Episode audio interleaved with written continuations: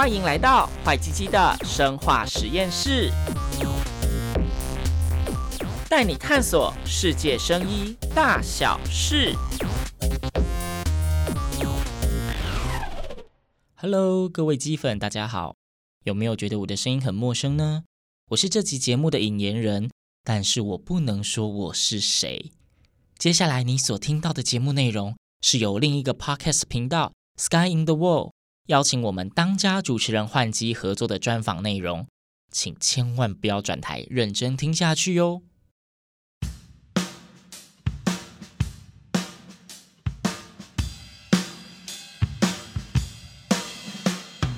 讲话，讲什么？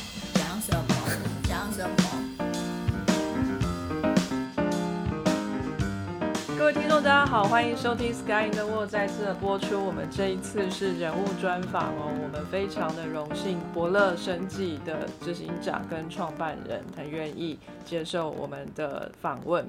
这是我们第一次哈离开我们的舒适圈，来到外面来访问一个我们完全不认识的人。我现在有点紧张哈，请到的是伯乐生技的张焕基张执行长，那请张执行长跟大家打声招呼。Hello，大家好。张执行长你好，啊、呃，还是我们就叫你换机比较亲切一点啊。好啊，叫我换机就可以了。那我们之所以会知道你，是因为透过贵单位的一个 podcast 叫坏基基的生化实验室哈。听说呢，在这个 COVID-19 疫情开始之后，台湾掀起了一波 podcast 潮，所以有很多很多的 podcast 都出现了.感觉像雨后春笋一般。科学类的，除了泛科学这个最大宗的科普节目之外，再来就是你们了。谢谢，就是真的在聊科学的部分啊。我们呢实在是望其项背，我们没有办法追得上面，才上来没有没有一个月，你们的这个收听就是已经很不错，所以呢，我们就觉得哇，我们要向你们看齐。我们在 Instagram 上面就是跟你们联络，然后才很幸运的可以访问到换机。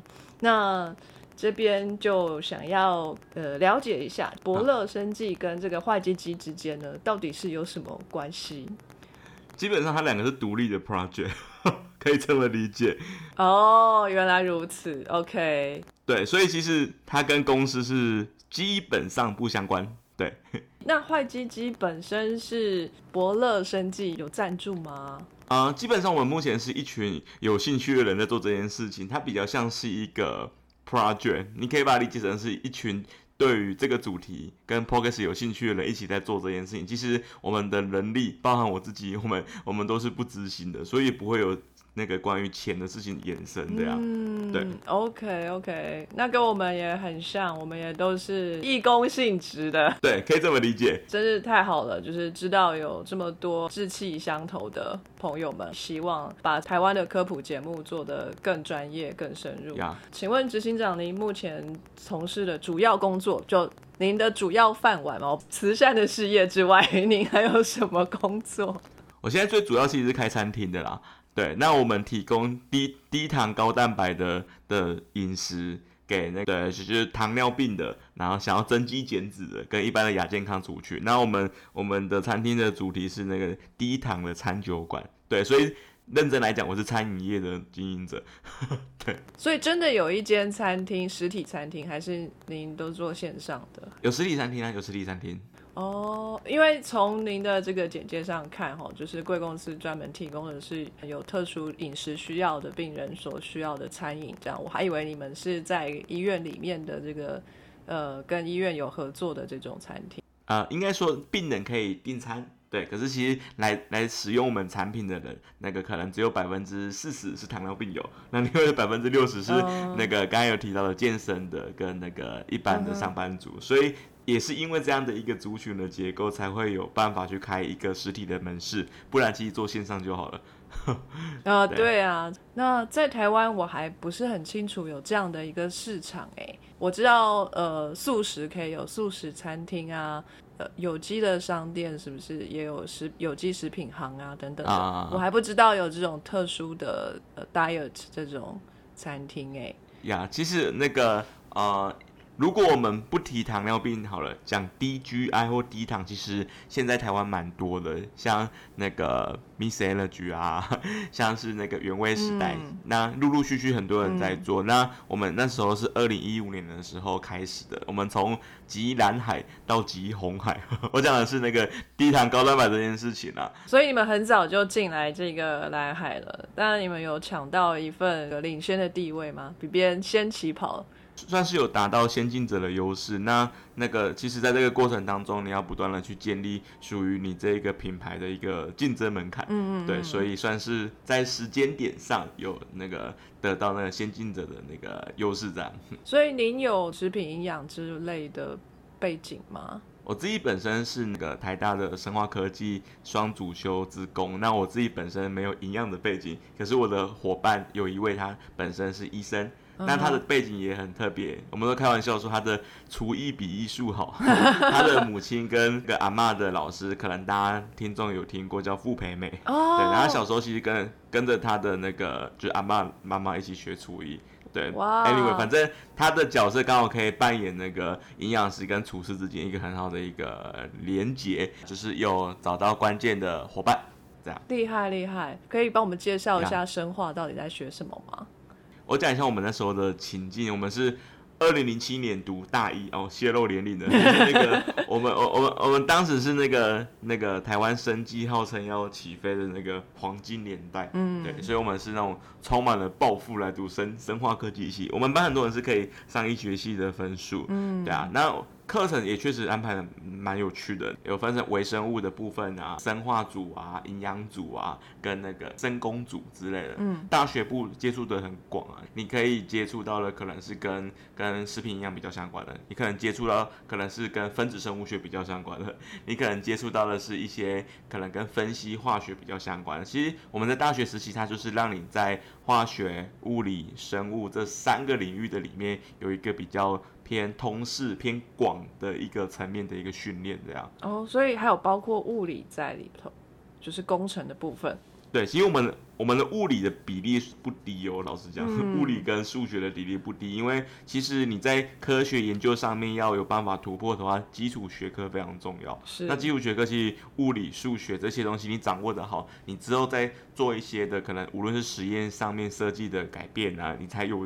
有迹可循，才知道怎么改啊。嗯、对，所以其实我们系，我觉得在设计上面，我个人觉得还蛮还算蛮喜欢的。这样。OK，所以在这边你就开始接触了食品科学这一边。啊、呃，不算了。其实我那时候那个大学几乎没有修什么食品科学的课，唯一的课都没有去上。我还想说你大概是学以致用。没有没有没有没有，就是我们我们比较像是发现这一个市场的需求，然后再去找那个就是需要的伙伴跟专业，还有那个就是 know how。对，就是那个不是学以致用这一派的。嗯，对。所以您是大学毕业之后开始创业的吗？因为我大学的时候就有创业，那时候是做旅游相关的软体，然后后来有跟那个叶秉成老师，就是那个台大电机系的教授，他们他们一起创业，嗯嗯，翻转教育，对，一起做教育的软体，然后后来去教会工作了两年，才做 Umio 这样。叶秉成老师那边应该不错吧，发展的蛮好的，还不错啊。可是你还是跳出来要自己创业。啊、呃，应该说，我原本的目标就是想要当传道人。我讲的是那个那两年的时间啊，所以那个那个在叶冰城老师他们团队工一起工作的时间，比较像是那个刚退伍的过渡期那一年，还没有当全职的传道之前的那个的时间这样。哦。那你说二零一五年 Umilk 这边有遇到一些困难吗？困难一定很多啊，最直接的困难一定是人的问题、钱的问题。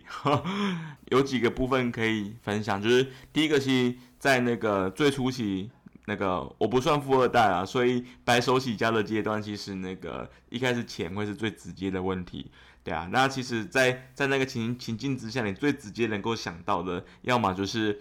几几个来源嘛，可能政府的清创贷款是一个来源，写计划是一个来源，自己的老本是一个来源，或者说合伙人的老本是一个来源之类的。那自己基本上当当时除了原本的那个不多的积蓄之外，其实你要走清创贷款这一条路，遇到一个很讽刺的一个现象，就是那时候去找光谷银行要要做清创贷款的时候呢，他们基本上就是一直鼓吹你说哦，年轻人创业基本上百分之九九九十九都是失败的，建议你放弃不要建，然后之类的。然后后来就我就觉得说，哎，你原本的政策不是说要扶持年轻人创业吗？可是你们的一个。方式就很明显不是如此啊，甚至就是一副不想借的样子。那甚至他会要求你那个，因为那时候是还没创业，就是要要求你有没有房地产啊，有房地产就不会来跟你借钱啦，或者说那个，或者说那个你有没有什么四零一报表啊，资产负债表，还没成立公司之前很难会有那种东西啊。对啊，那那基本上就是在初期的时候，他们百般的阻挠，然后后来那个从这个过程当中，因为我去找了他不下十次，比如说那个关谷银行，对，然后我闻到了一个味道，那个味道就是那个很注重学历的那个长辈的味道，这样，然后后来因为当当时跟他 demo 很多的商业模式啊，或是说愿景、市场的需求，基本上都。对于他们而言，那个都不重要啊。他觉得你很年轻，就一定会失败这样。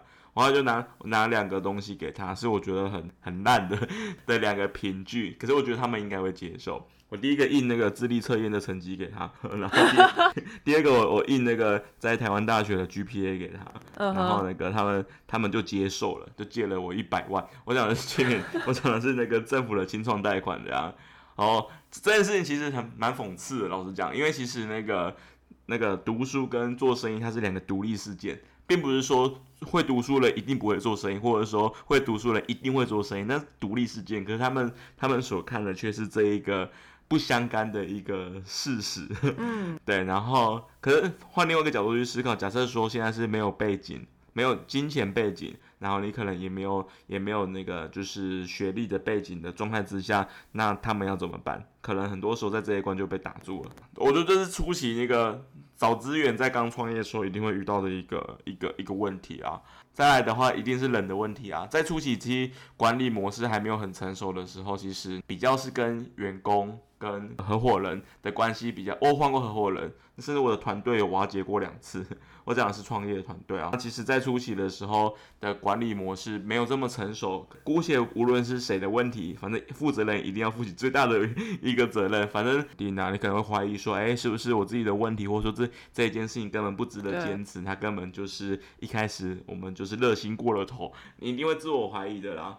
这应该会是最直接会遇到的一个呃挑战吧，钱的问题，人的问题，钱的问题还有很多其他管道吧，就是除了跟关谷银行贷款之外，你刚刚说写计划也是一个方法，因为您这个听起来是可以申请一些科技部的计划的是吗？对啊，可是别人说其实政府的钱钱有点那个缓不济急，他会给你啊，可是慢慢的给你。那慢慢的给你，基本上你你要你有办法活过他给你的那个时间点。嗯哼，了解。OK，那人的问题你是怎么样学的？还是你本来就在学校里面很活跃，参与社团啊，很知道怎么样跟人相处，所以这个难不倒你？不能这样讲，应该说是在学校里面的模式跟在公司其实不太一样。如果我们打比方来讲，就是。商船跟海贼船的一个区别，海贼船比较 像社团的模式，大家有肉一起吃，嗯、有红利一起分，嗯、每个人都是合伙人的逻辑。可能我们以前在社团啊，或者说现在做 podcast 那种没有利益或是没有阶级这种概念的东西，它比较像是海贼船。可是当你面对到商船的时候，是你面对到是员工，员工可能比你老、比你强、比你有资源、比你有资历的状态之下，那个模式真的是人家说什么换个位置、换个脑袋。我就是那个换个脑袋那一个人，uh huh. 所以你有经历过一段这样的转变，就是。对啊，对啊，对啊，对啊，就是我开始变成，我一开始跟员工其实非常要好，我把他们当朋友，把他们当家人，嗯，甚至把他们的利益放在自己之前，甚至是在公司之前。可是其实这样的一个管理模式是不可靠的，在社团可以啊，海贼船的模式那 OK，对。可是当你在带领一个公司、企业，或者说我们称为商船的模式的状态之下，那个。基本上就不是能够去带入个人情感太多的一个一个关系了。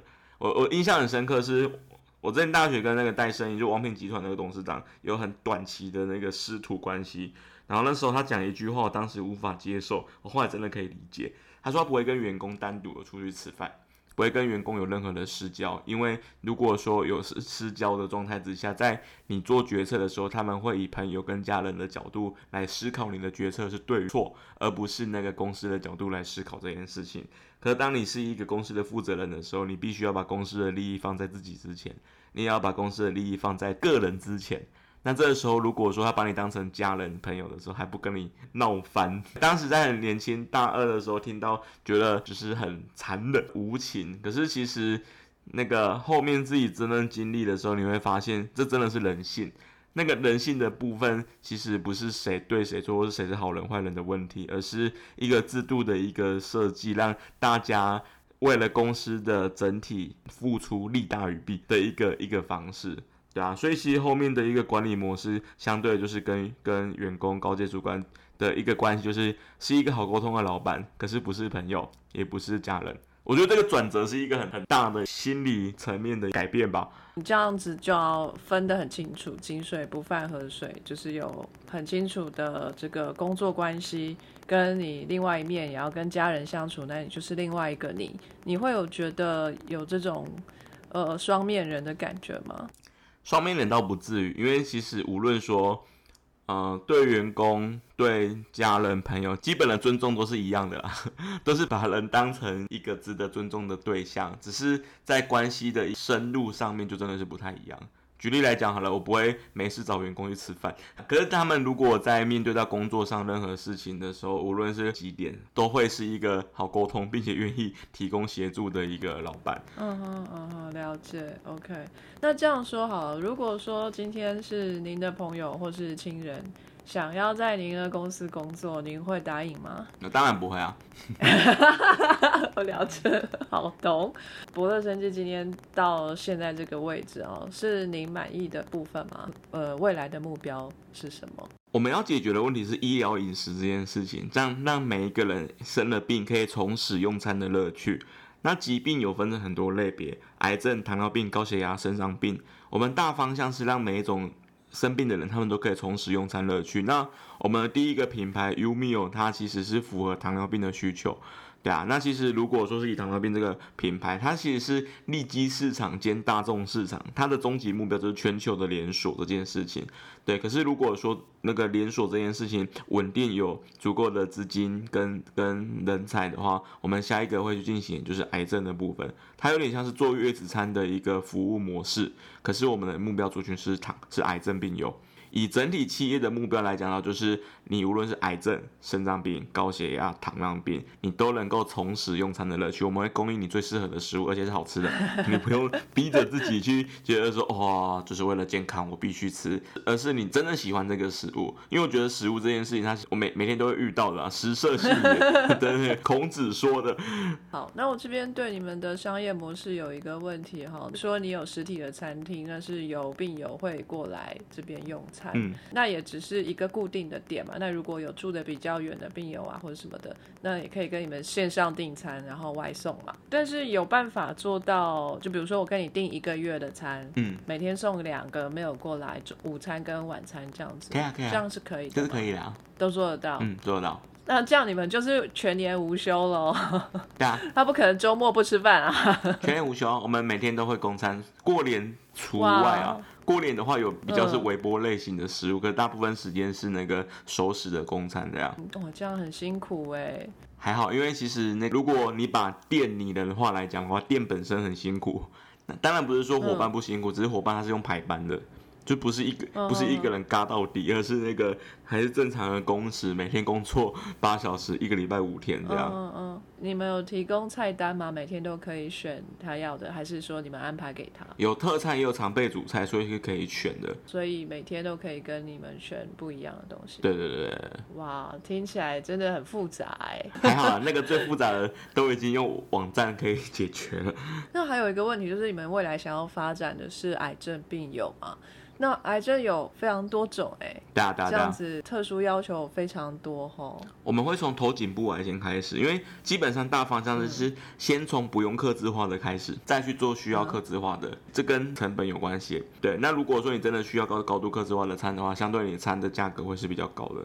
以坊间目前来讲有在做癌症餐的，他们会是针对你的病例你的年龄、你的体重，哪一些去做那个餐点的规划。那那个一餐就不便宜了，那个一餐大概是八百五十块左右。哦、嗯，对，因为其实要做客制化这件事情的话，我觉得很多东西是理想跟现实需要平衡。如果你做客客制化的话，其实你很难赚钱，在最初期的时候。还没有达到目标之前，可能就垮了，对啊，所以其实很多事情是可以分阶段，就是比较容易在初期能够解决问题，又有办法去养活团队的事情会先做。所以如果以癌症来讲的话，我们会先做头颈部癌，就跟吞咽有关系的。嗯那那个基基本上也不太需要到高度克制化，对，就是比较软一点的食物，是不是？对，软一点，好吃的即可，就跟糖尿病一样啊。糖尿病其实你符合美国糖尿病学会的饮食指南，无论你是第一型的、第二型的，几岁，男生女生，体重多少，都可以控制血糖。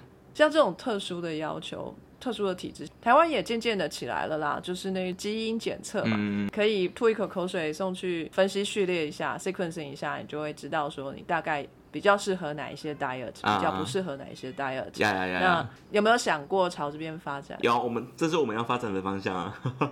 难怪嘛，我就说你们是坏鸡鸡，一定跟基因有关系。对啊，可是做事就是有有先后顺序，有有有多少资源做多少事情。嗯哼嗯哼，这个听起来未来的发展还有很多，现在已经有一个基础在了，我相信很快就可以达成你未来的目标。谢谢。这边还有一些小问题，关于坏鸡鸡的 podcast，啊，我们知道说在坏鸡鸡这边。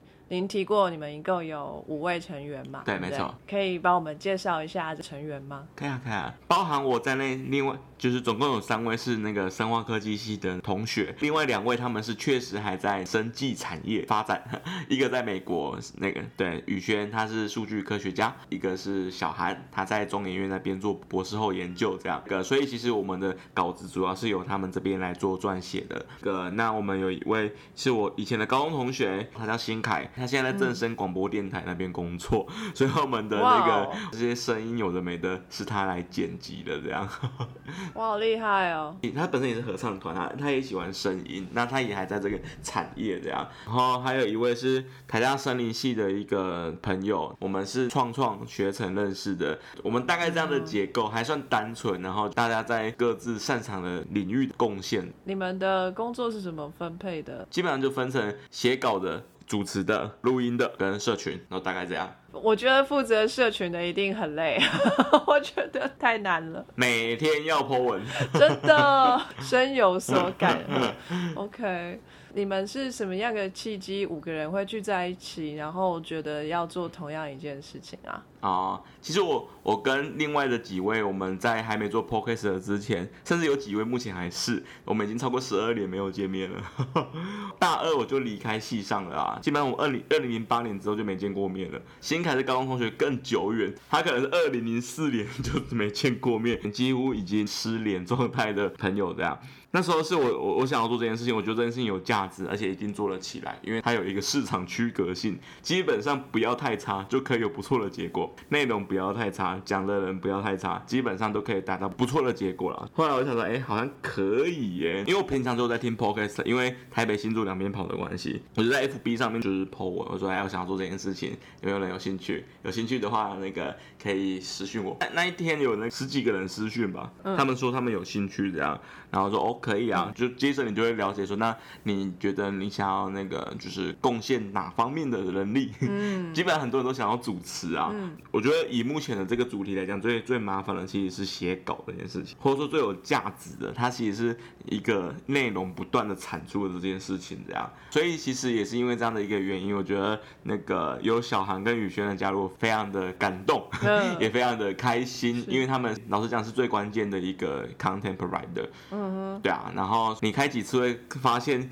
有办法一直 commitment 的人，那基本上就是你的核心团队啊，对啊，所以其实后面的话就变成是核心五五个人的一个团队。那比较外围的，我后来就跟他们跟他们说，如果这样的话，其实就没有必要了，因为其实打酱油的状态，我觉得就是浪费你们的时间。嗯，那我觉得这样这样也会让整个效率变得不太好。这样。OK，这五位已经是就是留下来的精英了。对，就是那个留下来 commitment 很高的关键合作伙伴。很好，很好。志同道合的人真的是很难找，非常非常难得哈。呃，希望你们一切都顺利。那你们的内容也是非常的丰富。还要写稿，真的是非常用心跟认真，因为对，是真的，非常的高兴看到你们成功后，那也 带给我们一点这个鼓舞，这样就是代表说还是有一些听众是想要听这样子的科学内容。你想要你们节目在 Podcast 界是什么样的一个定位呢？像泛科学，大概就是什么科学都去碰一点，然后找一点比较新奇有趣的东西出来讲。那你们是什么样的定位呢？我们像科普，可是我们的主题会控制在生物医学。嗯哼嗯哼，把这个主题把它做深做广。这样子，你关于食物这一方面的专业知识会放进去吗？它可能也是一部分，可是它不会整个频道都在讲食品营养，它可能也是其中的某一集之类。像之前有一集讲到无麸质饮食，它可能就比较偏那个食品的这个部分，这样。就是那一集吸引到我，因为我们频道就是在讲食物的科学。但是不是营养科学，就是从食物出发去看各种不同的科学，在烹调过程当中或发生的物理化学变化，呃，食物带给我们身身体的会有一些差别，然后食物的营养成分会怎么样影响我们的身体等等的这种东西，所以都一切是以食物为出发，然后去呃发展科学或是文化或是历史的这些东西，全部是加总在一起。那其实很有趣。你们自己都会煮饭吗？Well，Well，我们都在国外待过，所以你也知道，在国外想要吃点家乡味，哦，就只能自己来。啊、所以再怎么样，也都会做个几道家乡菜，卤肉饭啊，蚵仔煎啊，来一点这样子。啊，了解了解，很酷哎。也不是专业的主厨，然后对于食物营养科学这种东西，只是稍有概念，但也不是专业，所以。很多东西我们都还是要去翻很多 paper 才能够说得出来，这样子。Uh, 超赞的。稍微也是分享一下，这样我们就不会有 overlap，想观众有区隔。其实肤质那一集你们讲的非常好，因为我们之前也才刚录完有关于肤质的东西，uh. 但我们只有浅浅的碰到，那你们讲的比较深。就是非常非常的完整这样子，宇轩稿写得好，对啊，他真的很厉害。但是你是总招嘛，总招更厉害，你要必须要 handle 一切，而且你还有其他的事业，真是很辛苦。还好还好，我真的没花什么时间。老实讲，他们比较辛苦。以你个人来说，你觉得你现在目前的工作你喜欢吗？很喜欢啊。你现在做的事情有应用到你当初在学校里面、在校园里面学到的东西吗？应该说我在学校实习基本上就是比较非主流的学生。嗯，我是那种基本上都不去上课的学生啊。可是我也把书练完。嗯，就是有点像是呢，啊、呃，我都不去上课，我会去考试。可是我原文原文书我一定把它读完。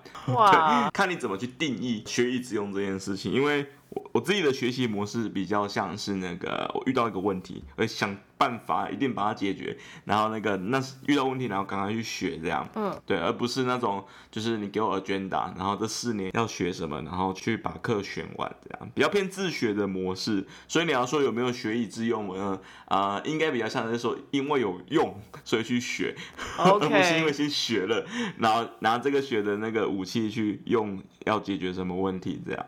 就是实用主义者，很好。你什么时候有这样的想法呢？因为我们每个人都从小呃去国小、国中、高中这样，每天都有固定的课表，就叫你要学这些东西，老师就一直给你那一些 information，你就是负责 taking 就好。你什么时候开始有这种想法？就是说，老师教的不见得都是有用的，我也不见得全部都要听，我有用到的再去想办法找答案就好。我觉得跟我的国中老师有。还有我的父母有很大的关系，就是我爸妈基本上都不算是学历高的人，他们都国中毕业而已啊，国中高高职毕业，所以他们其实在教育上面给我很大的自由度，他不会去管你要干嘛，这是好处，我觉得不会限制孩子一定要去学什么，这听起来好像是因为没有资源，可是其实这对孩子而言的话是一种枷锁。老师而言的话，是在国中的时候，我是宜兰人，然后那个我们当时的国中是号称那种流氓学校那种，真的会打架那种流氓学校。然后我那时候遇到一个很赞的老是，因为我算是喜欢求知的人，老实讲，就是算是对于知识、对于读书这件事情，我不会排斥。嗯、然后在国一的时候，就是我很喜欢问老师问题，我就问了一堆跟物理啊、数学啊、化学啊、地科啊有关的一些问题，嗯、我问的很刁钻啊。后来那个老师为主轴的其他的小伙伴的老师们给我的反应，我觉得现在想起来很 appreciate。他们跟我说他们不会，他跟我说不会，然后没有把你扒下去这样子，问那么多，最后不会考。他们反应很正向哦，他说我不会，可是呢，我知道哪里有答案。我说哦好，哪里告诉我？然后那个老师就买了十万块的那个百科全书给我，全英文的。那时候国一英文根本。根本就很烂，因为我们是国一才学英文的，我们不是现在小朋友国小幼稚园在学英文，对，所以国一那时候才刚刚学那个二十六个字母，还有那个就基本的那些东西这样，嗯，后来就跟老师说，哎、欸，其实就是我看不懂，就是那个、嗯、那个你这全英文的百科全书，我根本没有办法去驾驭。然后后来他给了我一本那个朗文英英英汉双解字典，他说他说你要的答案都在里面，我说嗯好。哦，oh. 感觉好像在敷衍我。对啊，可是我也不知道该怎么办，因 为我们那时候的生活环境其实算是非常的狭隘啊。学校跟家庭基本上是全部啦，就是甚至我来大学念书，是我人生第五次离开罗东，离开南阳县以北。那那个老师跟我这样说，我说好吧，那那那 那就这样，不知道还能怎么样。然后后来他就跟我说，那你高中之后再来教我们这样。嗯，哦，好啊，可以啊，感觉很帅，感觉对于国中生而言，可以教老师，应该也蛮酷的一件事。情这样，我来花花了一年才把那些百科全书全部把它读完，因为真的太无聊了。你把它读完了，太可怕！真的是没事干，真的是很无聊，没有什么娱乐，你知道吗？搪塞一个死小鬼，只需要丢给他一套百科全书跟一本英文字典。仔细想一想，也不是一笔小钱啊。以老师的薪薪资来讲的话，一部分真的想要知道啊，就想知道说到底那个什么周期表啊，什么鬼域啊，有的没的。英文能力基本上就是跟大家经历的差不多吧，就什么空中英语教师，大家说英语，反正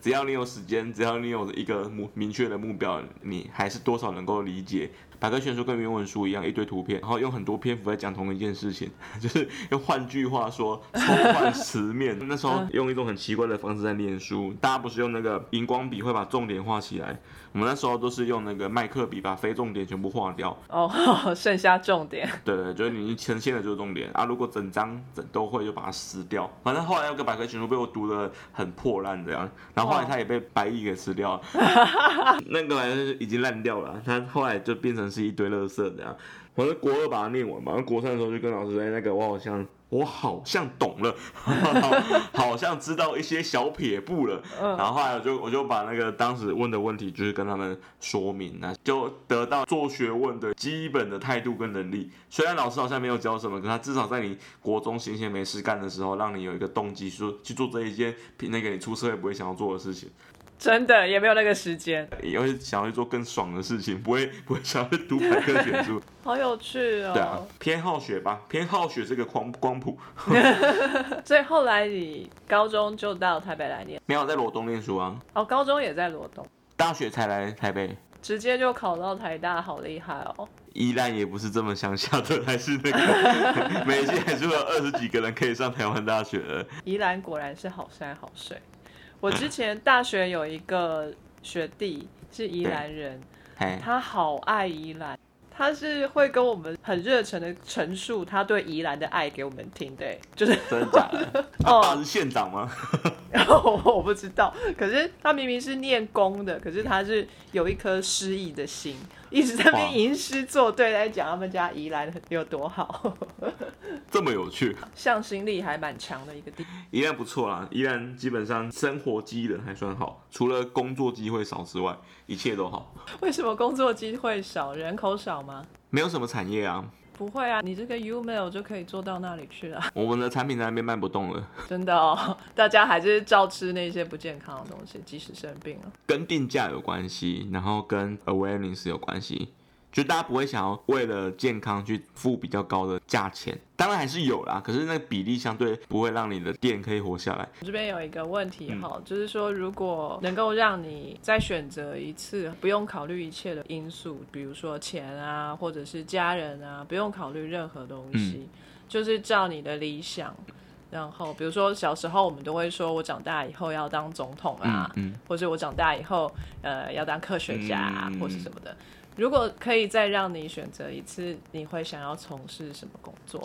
跟现在一样吧，因为其实我从小到大，爸妈给很大的自由度，所以其实后来所做的几乎每个决定，讲难听点是我行我素啊，讲讲好听一点是都是有有想过做出的选择。所以如果说重新再来一次的话，应该那个脉络跟轨迹不会差太多，除非说我的性格大变 之类的。哦，你们家只有一个小孩吗？我有两个姐姐，但是只有一个男孩子，就你。对对对对。这样子，爸爸妈妈应应该在你身上有很大的期许吧？对，两个姐姐也有很大的期许啊。我爸妈不算是那种偏心的人哦。OK，但期许的部分是期许什么？就是希望你们人生快乐这样子。对啊，就是一般正常父母会希望孩子很那个平安的度过二零二零年，就是好好好好的活下去的那种那种概念这样。OK，啊，算是非常开明的父母，不错不错。如果说有个迷惘的孩子跑来问你，我现在很茫然，我不知道毕业以后要做什么，到底要继续做研究呢，还是要去业界工作呢，还是要做跟我现在学的完全不一样，但是我很有兴趣的事，你会给他什么样的建议呢？第一个，先确认什么事情让你乐此不疲，我觉得这蛮重要的啦，就是那个乐此不疲的东西才有办法持续。二者的话是 OK，你尝试过哪些东西？因为有些时候是因为资讯不足，或者说尝试的东西不够。举例来讲哦，可能因为你只有尝试过踢足球，所以你以为你最喜欢踢足球，可是殊不知其实你最厉害的是打乒乓球。我随便举例子啊，嗯，对啊，所以第二二者的话是那个是你你有做过各种类型的一个尝试跟探索吗？那再来的话是 OK，如果如果你尝试过了，你也探索过了，你真的发现说有某几个东西是你真的特别乐此不疲，而且有兴趣的话，那你真的是需要花时间去那个去扎根，至少可能每个领域可能你花个三年的时间，或者可以短一点啊，这因人而异。去在这个领域的里面去有你的 domain know-how，有你的实力。如果真的不行的话，再放弃，再去做另外一件事情，嗯、不要不要做一半，可能一个礼拜、三天，然后就就就结束了。嗯，对啊，所以其实我觉得一者的话是什么事情让你乐此不疲，对啊，然后二者的话是那个就是尝试的部分是不是够，已经够了？那三者、嗯、三者的话已经尝试够了之后呢，有没有给每一个你潜在的清单足够的时间去累积这个领域的 know-how？跟专业，嗯、对啊，啊，最后的话，如果你真的都找不到的话，就找一颗薪水好的，至少你可以过得比较开心一点。就是那个，假设你真的都找不到的话，可是不太可能啊。怎么样都会知道做哪些事情会比较开心一点吧。